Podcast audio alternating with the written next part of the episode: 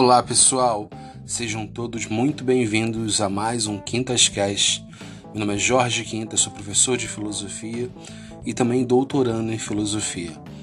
Eu criei esse podcast para discutir um pouco mais filosofia, ciência, religião, arte, etc. E esse episódio aqui é o primeiro episódio de 2021. Esse ano eu vou seguir o podcast mensalmente, sempre trazendo uma entrevista sobre uma curiosidade ou com um especialista. Espero que vocês gostem muito desse episódio que eu gravo com Renato Coimbra Frias, professor de geografia né, e também doutor em geografia, que além de ser uma pessoa que vai trazer uma pesquisa muito bacana para debater com a gente, é um amigo meu também de longa data. Um grande abraço para todos. Quem puder, me segue lá no Quintas Cast no Facebook ou no Instagram, Quintas Underline Jorge.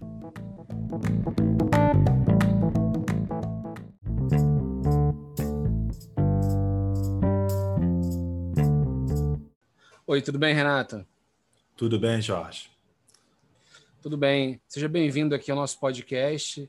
Você pode falar um pouco agora no início sobre a sua carreira, é, se apresentar um pouco para o ouvinte? Posso. Bem, primeiro, obrigado novamente pelo mais um convite para participar do podcast, já segunda vez aqui no Quintas Cast. É, bem, meu nome é Renato, tenho 34 anos, eu sou professor de geografia já há 10 anos.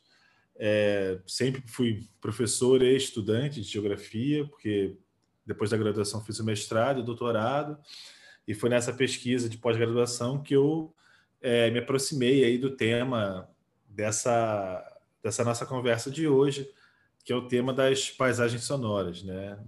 Em março do ano passado, ali com 15 dias de quarentena, eu defendi a minha tese, que fala sobre a paisagem sonora das, das feiras livres, é, tanto feiras aqui do Rio quanto de São Paulo, e defendi já no modelo online. Assim, acho que foi uma das primeiras pessoas a encarar esse novo modelo, que foi o que aconteceu com todo mundo em 2020. E estamos aí para conversar aí sobre os sons do mundo, é, mostrar algumas coisas aí para o pessoal. E não sei se tem mais alguma coisa importante para falar. O que, que você acha? É, acho que é isso, né? É, assim, você é um músico, né, cara? Você. Eu tive uma banda com você na adolescência, você teve outras bandas. Você também atuou como DJ, né? Do baile do Bené, chegou a escrever artigos sobre música. Você acha que a música influenciou você nessa escolha do, do tema da sua tese? E como é que você acha que a música, nessa forma de arte, se relaciona com esses sons da cidade e, e, e o estudo desse, é, desse tema? Ah, legal. Pois é, né? eu acabei fazendo um recorte aí muito mais da minha carreira acadêmica mais recente. Mas sim, cara, desde que eu sou, enfim, adolescente, sempre tive banda. Contigo a gente teve, é, durante um bom tempo, fizemos alguns shows e é isso. A música sempre me acompanhou, é, primeiro como uma curiosidade, né? Eu sempre gostei de ouvir coisas novas. É, comprava muita revista de música na adolescência, lia muito e sempre tive banda. Gostava de produzir também. É, a discotecagem ela apareceu já adulto, assim, quando eu já estava encerrando a faculdade de geografia. Tinha uma cena legal de festas ali na Lapa que eu comecei a frequentar e tocar também. Até que surgiu a oportunidade de a gente produzir o Baile do Bené, que é um, acho que dos eventos que eu toquei, foi o que ganhou mais porte, cresceu mais. A gente chegou a fazer evento com 5 mil pessoas na Fundação Progresso, muito doido. E, cara, quando eu comecei a tese de doutorado, a ideia era justamente o baile do Belém era uma uma festa que fazia uma homenagem aos bailes funks é, de, da década de 80, 90 aqui no Rio de Janeiro.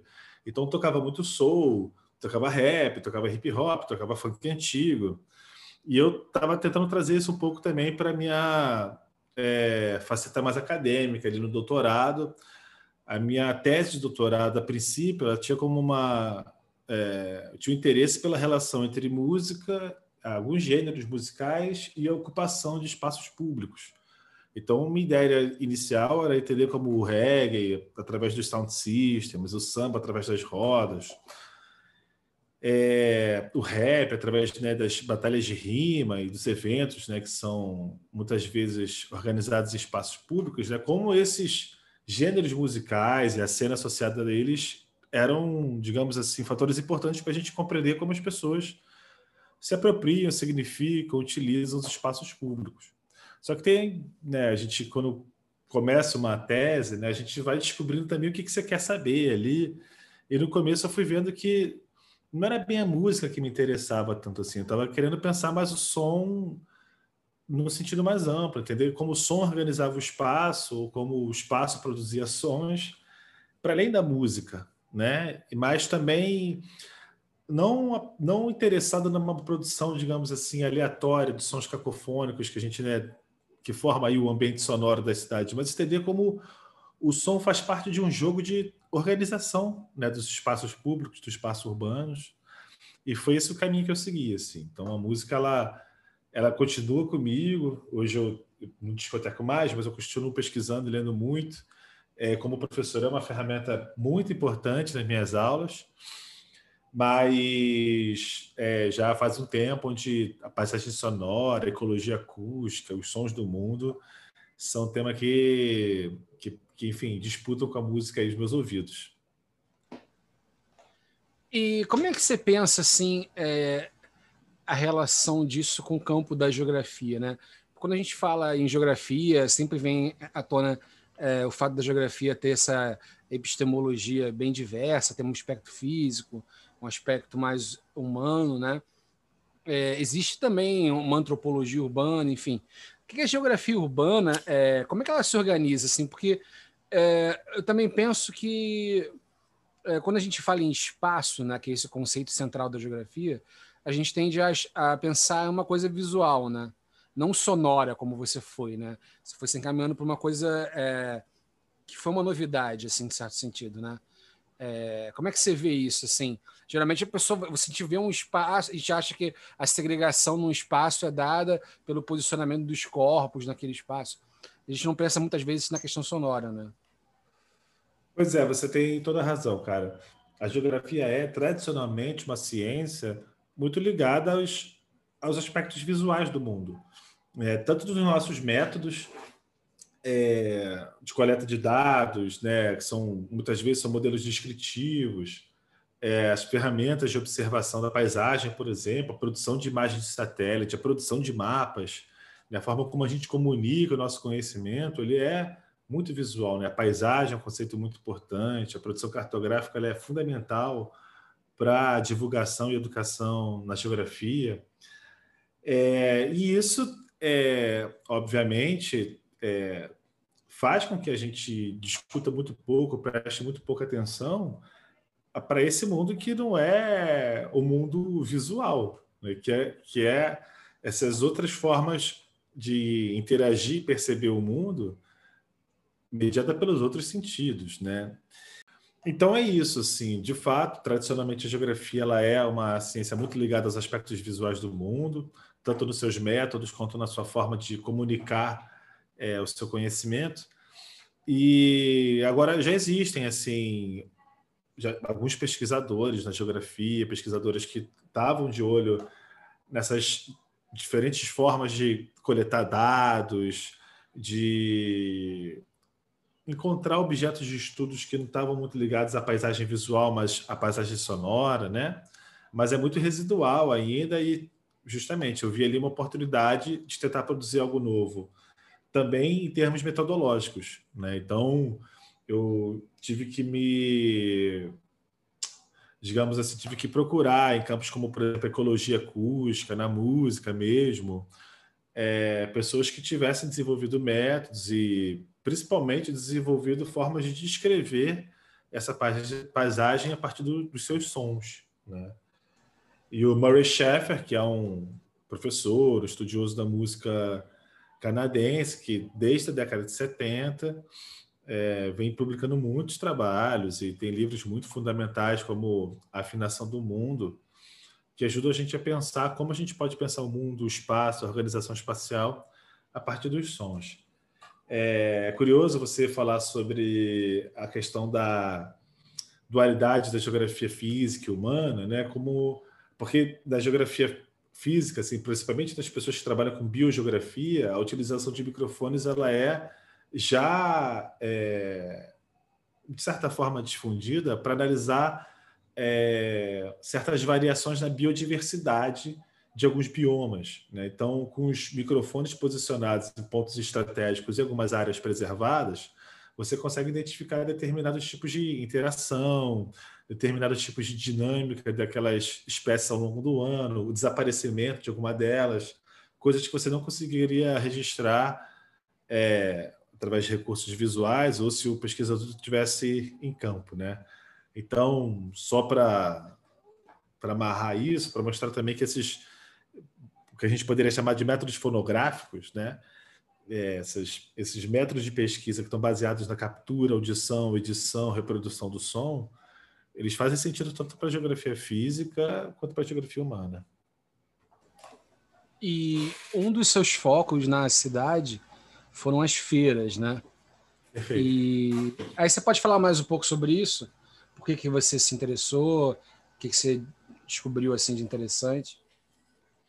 Eu queria encontrar um lugar, né? A feira ela foi uma espécie de laboratório, na verdade, né? A gente daqui a pouco vai ouvir algumas das gravações é, que eu fiz em 2016. Eu comecei o doutorado em 2015 e 2016 foi quando eu comecei a elaborar esse método que eu passei a chamar de caminhadas de escuta e observação, que consistiam, como o nome sugere, né, em caminhadas onde eu ia é, com um caderno, registrando tudo que eu ouvia, tentando categorizar e realizando uma gravação com um par de microfones binaurais, que eram microfones que eu utilizava, né, utilizo ainda para realizar algumas gravações nos ouvidos. Eles são dois microfones posicionados na altura dos meus ouvidos, então eu caminhava com eles e eu conseguia registrar o som é, numa posição ali muito semelhante ao que o ouvido humano, já que eles estavam posicionados nos meus ouvidos. Então a reprodução era muito fidedigna. Então eu comecei a fazer gravações em diferentes espaços públicos para ir aprendendo esse método.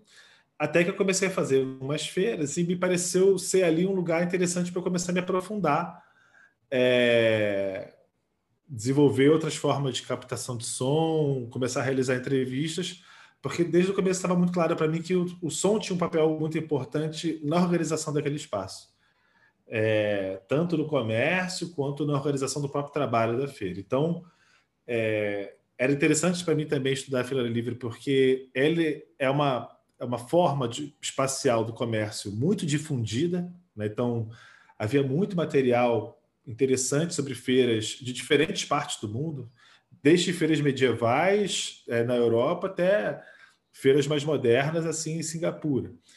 E muita coisa do Brasil, muita coisa sobre feiras regionais do Nordeste, só que nada sobre o som. Né? O som aparecia aí nesses textos, nesses artigos, nos livros que eu li, apenas como uma coisa assim alegórica, é, como parte de uma certa ambiência que a feira supostamente teria, mas nunca tinha sido analisado. E me pareceu uma oportunidade muito interessante. Assim, tipo, ó, um objeto de estudo já discutido muito na antropologia, na economia, na arquitetura, na geografia, muito material disponível e como ela muito importante, que era essa do papel do som na organização do trabalho da Feira Livre.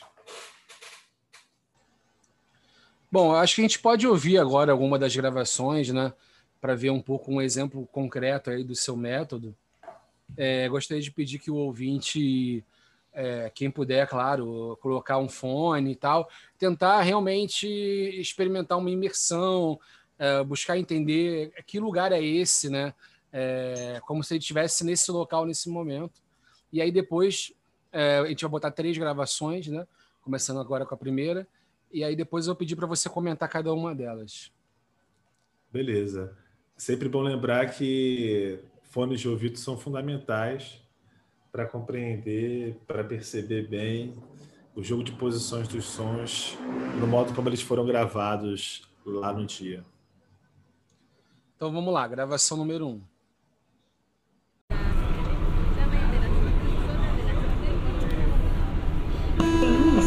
cierre de puertas.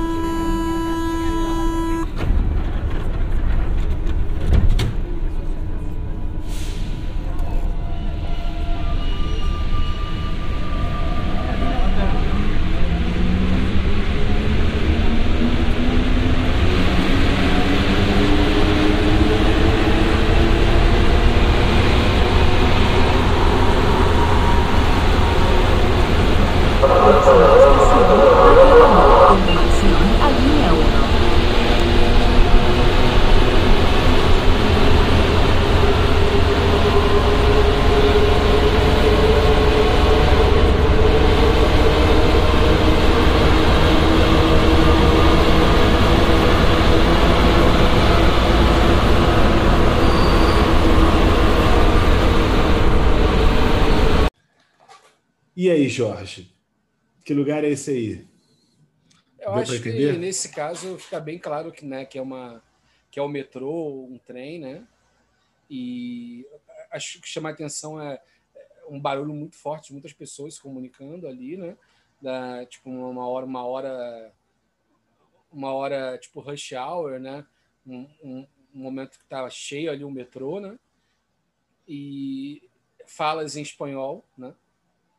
E, e esse barulho do trem vindo que meio que domina o ambiente, né? Pois é, eu fico é muito legal quando você fala assim, ah, fica bem claro que é um metrô, um trem. É, e eu queria entender por que, que fica bem claro, né? A gente nem se dá conta disso, como de fato é, os sons eles identificam os lugares para a gente. A gente não precisa ver a imagem, né? É, é uma, existe uma composição sonora é, no metrô, né, ou pelo menos no metrô como a gente conhece ele hoje, e que é muito parecido em várias cidades, que a gente identifica. Esse é o metrô, não é o metrô aqui da Carioca, da Cinelândia, como você falou, a pessoa ali está falando espanhol, é o metrô da estação Baquedano, é, em Santiago, no Chile. Essa gravação foi em 2016, antes né, de toda é, toda a questão que teve com o metrô de Santiago em 2019. E, cara, é muito, é muito interessante isso, porque além dos sons mecânicos, né, que a gente esperava de fato que fossem parecidos, já que as máquinas são mais ou menos parecidas, então o som do freio, esse som que você vai, fala que vai se avolumando, né, que é o, é o som da velocidade confinada do metrô, né, aquele vai ficando cada vez mais forte é muito curioso como o tom da pessoa que está comunicando as estações é muito semelhante com a do Rio, né? O uso de certos toques assim antes da voz começar a falar para você entender que aquela voz ali não é de mais uma pessoa no vagão, é pum pum, aí começa a pessoa a falar. E tem uma outra coisa que eu noto também que é muito que é muito particular também dos trens e metrôs assim, que é quando o microfone do motor do maquinista ligado, né? Quando ele vai se comunicar, é um som de chiado. Você chegou a perceber isso? Não, mas eu, tem, eu, entendo o que você está falando. Tem a, a, voz límpida ali do anúncio, né? Da estação, localizando a gente. Mas tem um que é o som do que a gente reconhece também esse som, esse som cheio de, de ruído. É, então, assim, são várias coisas. São as pessoas conversando, é o som mecânico do, do próprio trem, do, do, metrô, é o anúncio, o som do maquinista, tudo isso forma uma composição, isso que a gente chama de paisagem sonora, essa combinação de sons que identifica os lugares. Né? Eu estava falando de Feira Livre, é, existem muitas gravações que eu fiz aí que estão disponíveis também no mesmo lugar onde as pessoas podem encontrar essa gravação, lá no soundcloud.com/barra ouvindo lugares. Lá, é, você facilmente identifica também os anúncios, o som do moedor de cana, o som das pessoas conversando, as gírias. É, enfim, temos outros sons aí para ouvir também. Vamos lá, né? É, vamos para o número 2 agora.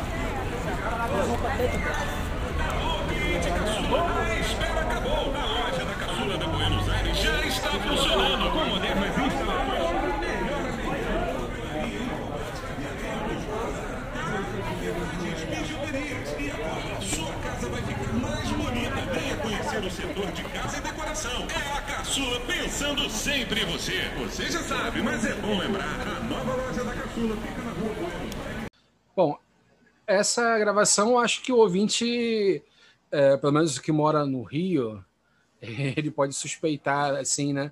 Que, que é o centro da cidade, né? Porque é, tem, ele fala Rua Buenos Aires e tal. Esse tipo de anúncio é muito comum no centro, né? é, esses anúncios. Aqui no subúrbio também, né? Tem muito carro de som com anúncio e tal. Mas ali no Saara, por exemplo, tem um sistema de som, né? E, e, aquela coisa mesmo, né, forte de quantidade de pessoas absurda ali no centro, muita coisa acontecendo ao mesmo tempo, né? Aquela coisa caótica. Acho que é bem perceptível, né? Pois é, é, eu acho que, novamente, talvez quem não seja do Rio de Janeiro é, tenha mais dificuldade de identificar exatamente qual é esse lugar, que é ali o Saara, né? É, que é uma área comercial de varejo atacado no centro do Rio, que tem essa particularidade, que tem ruas que são ruas de pedestre, tem ruas que são ruas onde passam carros, elas, ela é colada na Presidente Vargas, que é a principal avenida do centro do Rio, tem o metrô, fica colado na Uruguaiana, que é uma outra área comercial, mas formada mais é, por pequenos camelôs e pequenos quiosques, assim. Então, é, é isso, se é um lugar muito vital, né? As vozes das pessoas aparecem o tempo todo, são cortadas por um som de carro. Muitas vezes você sente as vozes das pessoas próximas de você, né? Elas andando próximas, esse é, essa sensação é muito típica de uma área comercial, onde tem rua de pedestre. Né? Você poderia, de repente, se você é de São Paulo, é, de repente você tá, pode estar pensando na 25 de março, né? que também é uma rua que tem partes ali das ruas paralelas, transversais, onde você consegue andar na calçada, onde você anda na rua, passa carro, esses sons misturados, e tem também lá no, no Ouvindo Lugares, também tem uma gravação da 25. Agora, eu acho que o mais, digamos assim, a marca sonora aí é o sistema de anúncios, né? Que é algo antiguíssimo ali no Saara. Você vai andando pelas ruas, você olha para cima, você vê as caixas de som penduradas e eles vão ali anunciando os produtos, as ofertas do próprio Saara, das ruas ali, Buenos Aires, Senhor dos Passos. É, se você não for do Rio, no dia que vier, vale muito a pena conhecer. Você vai curtir com certeza. E outra coisa que você falou, né, na, em relação à primeira gravação, que é o fato de que é, é uma capital de um país estrangeiro, mas parece com o metrô que a gente tem aqui no Rio de Janeiro, em São Paulo. E nessa gravação também poderia ser o centro de uma outra cidade, né? É, facilmente, assim os centros das cidades brasileiras, né, das grandes cidades, Belo Horizonte, Rio, São Paulo, Porto Alegre e tal, Salvador, é, Recife, eles têm alguns, algumas paisagens aí é, visuais, né, são óbvias, mas também sonoras, né, que, que é o que você está mostrando, são muito é, semelhantes, comparáveis, né? Parece que assim como uma cidade tem que ter um rio para ter água, ela tem que ter um espaço caótico ali, que a gente chama de centro comercial. Né? É. Eu acho que tem. É... Por que, que você consegue identificar tanto essa paisagem visual quanto a sonora como semelhante em várias nos centros de várias grandes cidades? Né? Primeiro porque o centro da cidade ele é, por definição, um centro. Ele reúne pessoas, ele é um polo de atração, de oferta de serviços, né? Então, o burburinho vai sempre aparecer nessas paisagens sonoras, né? Esse som cacofônico de vozes, das pessoas circulando, vai aparecer no centro de várias cidades, né? Não só nas grandes cidades, mas cidades médias, enfim. É, agora, a padronização também, que isso vai para além, por exemplo, do som das vozes natural das pessoas conversando. Tem os sons dos ônibus, né? Tem o som dos anúncios, como a gente falou. É porque também, com a globalização, né, os, é, a arquitetura, os sistemas de transporte, os sistemas técnicos, eles também acabaram sendo comuns às muitas cidades. Então, os sons que a gente ouve, por exemplo, o som do carro movido a gasolina, um som muito particular, muito específico. Quando você começar a ter, por exemplo, como a gente imagina que vai existir a popularização do carro elétrico, há, há aí uma é, né, uma grande possibilidade de você ter uma transformação da paisagem sonora das cidades a nível global, né? Quando você muda o sistema técnico, você muda também é, os sons que são produzidos ali. Então, o, o, o carro a é, a combustão, né, que tem uma sonoridade muito particular, a partir do momento que ele for saindo né, do mercado e deixando de ser utilizado, a gente vai passar por uma revolução sonora. Assim. Tenta imaginar o que seria o som do centro do Rio de Janeiro é, se nela circulassem apenas carros silenciosos, né? apenas carros que não fazem barulho, ônibus que não fazem barulho. Isso é uma revolução. É, pois é. é. O que, que você acha de, de uma coisa que, assim, uh, muita gente fala, gente que é estrangeira, uh, ou que não é do Rio de Janeiro, que fala que no Rio de Janeiro né, é, existe uma, uma necessidade de uma linguagem corporal maior. É comum no Rio a gente ver pessoas é, quase indo para o meio da rua para fazer sinal para um ônibus, por exemplo. Uhum. Ou dentro do ônibus gritando para o motorista é, motorista, vou ficar aqui, ponto, não sei o quê. É, é, não só corporal, mas também vocal, né? A pessoa tem que, às vezes, falar né, que, que vai descer ali, senão o motorista vai embora. E, ela tem que se posicionar o tempo inteiro. E, e quem me chamou atenção para isso foi uma estrangeira. Depois eu percebi que isso é, é, é fato no, no Rio de Janeiro, né? O que, que você acha disso? Cara, boa pergunta, assim. É... Eu não sei dizer. Eu acho que, pensando na experiência que eu tive da Feira Livre, é... eu acho que existia ali uma certa. Observar isso, observava muito isso, assim. É... Na, na, na frente das bancas, né? Assim, existia uma, uma premissa ali de que toda conversa era uma conversa pública. Assim. Todo mundo, assim, que se você estava ali falando com o feirante, negociando alguma coisa, pedir uma receita, alguém poderia entrar te oferecendo e sugerindo outro ingrediente, ou explicando uma outra forma de fazer aquilo. As risadas eram mais ou menos compartilhadas, então aquilo me parecia um certo microcosmo do, do espírito da cidade também, de como nos espaços públicos, assim, as pessoas elas estão é, acho que aqui no Rio de Janeiro não existe muito contorno entre o que é o individual e o que é o público, sabe? Talvez se, se trans, trans, transmita também na forma como as pessoas se comuniquem. Eu estou falando e pensando aqui, cara. Eu sinceramente não tenho nenhuma resposta para isso, não. Assim, deixa o, o ouvinte mais confuso aí. é, eu também não consigo esboçar uma resposta, mas eu acho que é uma marca cultural interessante, né? Porque mesmo cidades que têm um nível de, de, de informalidade alto, por exemplo, Recife, né, é muito parecido com o Rio de Janeiro em termos de informalidade, né? É, uhum. é, eu me identifiquei muito, inclusive, com a cidade, né? É, quando eu fui lá, fui duas vezes ano passado. Mas no Rio, eu acho que tem uma coisa assim de se colocar.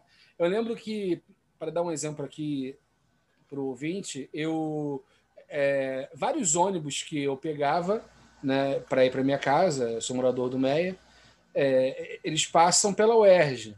Mas às vezes não tem nenhum estudante da UERJ no ônibus. Então era muito comum o motorista simplesmente dar um grito. Alguém vai para a UERJ? E se alguém falar não, ele vai embora. Né? Então é meio que assim: a população do ônibus ali decide o trajeto do ônibus. Se você vai para a UERJ, tem que se colocar. Eu, falar bem alto para o cara ouvir, se impor de alguma forma. Né? Está sempre se impondo, você está sempre se impondo nesse espaço público, né? Você é chamado a se colocar, né? E isso para algumas pessoas mais tímidas e tal é um pouco assim complicado, né? É, né? Parece que a palavra escrita, a regra, ela sempre pode ser subvertida pela palavra falada, pelo combinado, né? Pelo é.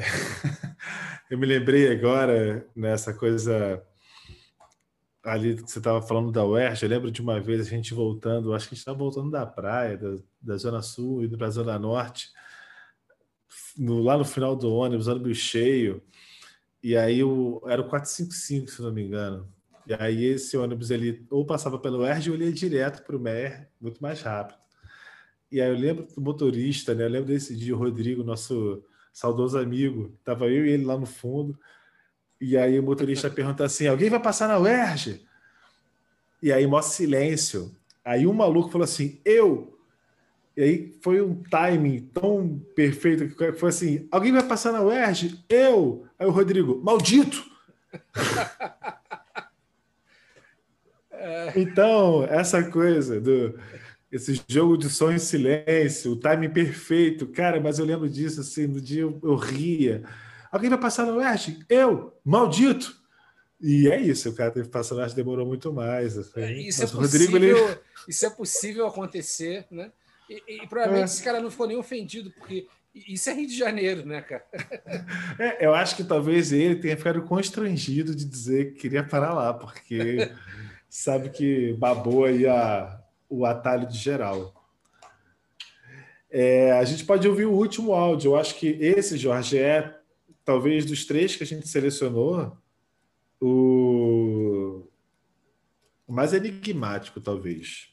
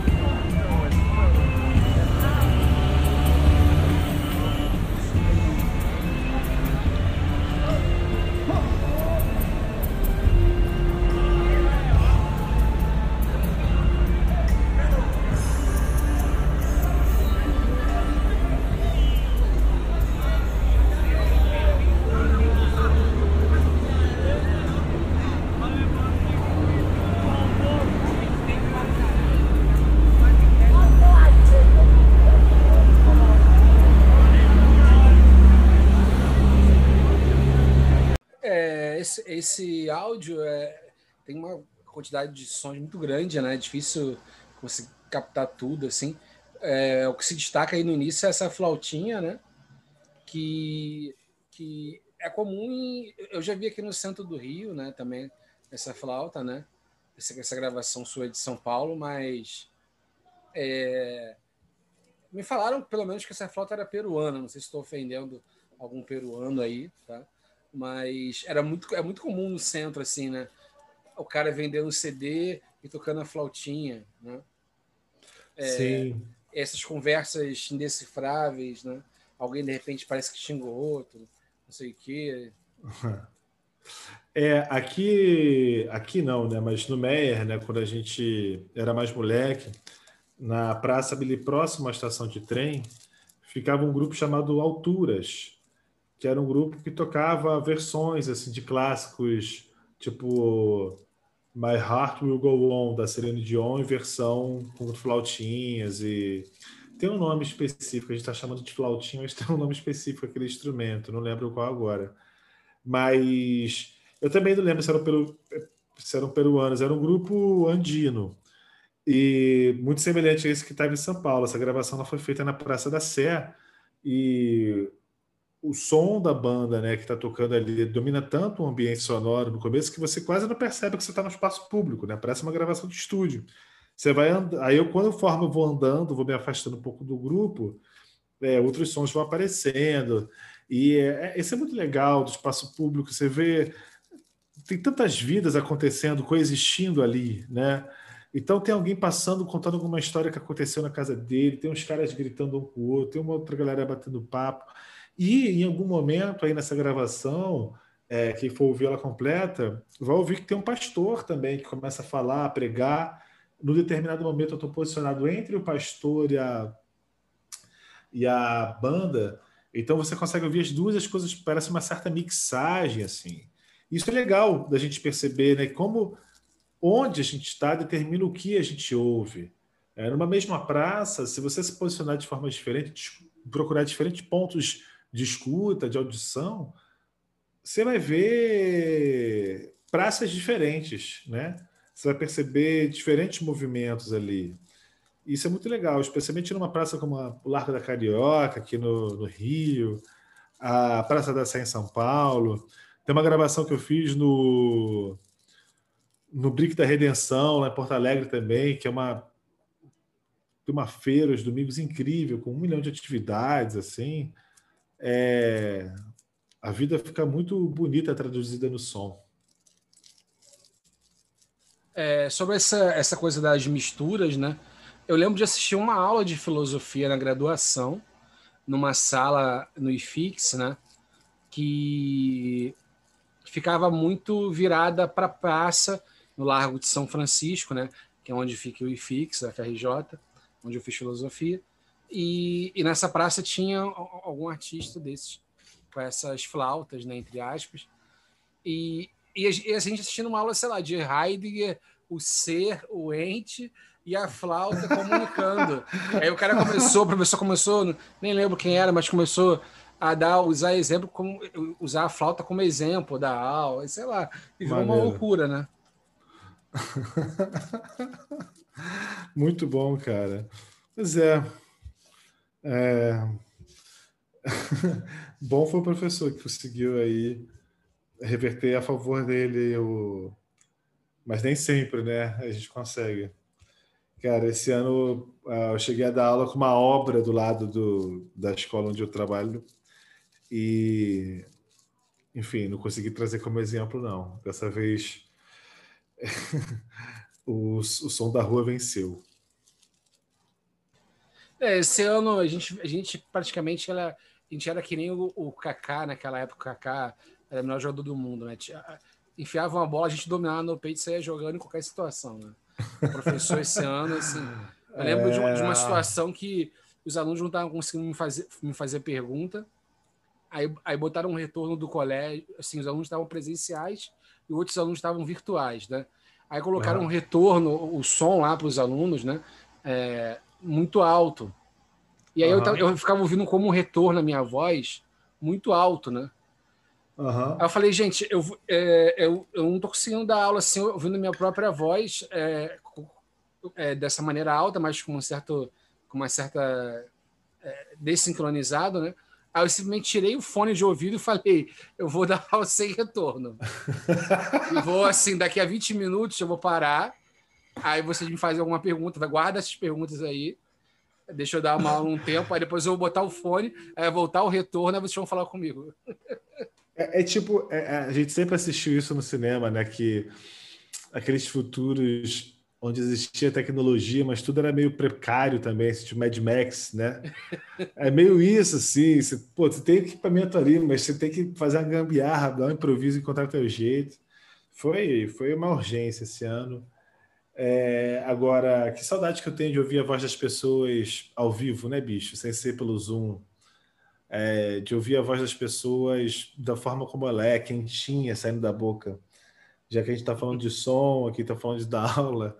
Porra, que diferença que faz sentar com alguém de fato, ouvir ela falar e olhar para a pessoa. Vamos ver é, se. com certeza. É...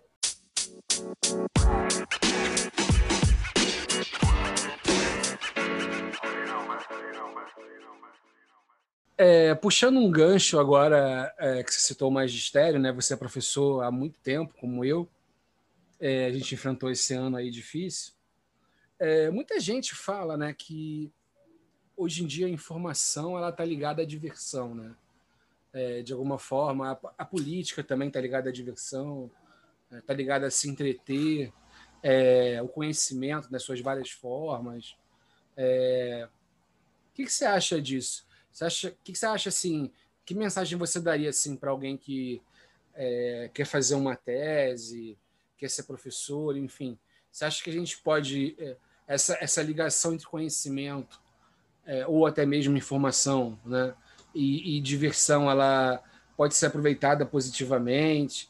Ou a gente está caminhando para uma situação difícil que cada vez menos pessoas se interessam por temas mais acadêmicos, por, por coisas mais profundas? É, cara, eu acho que a gente está vivendo um momento de aceleração das transformações, né? não só na educação, né, em diferentes campos, mas na educação também. E especula-se muito sobre o que vai ser essa escola do século XXI, né? o que, que ela tem que desenvolver em termos de habilidade, quais são as competências.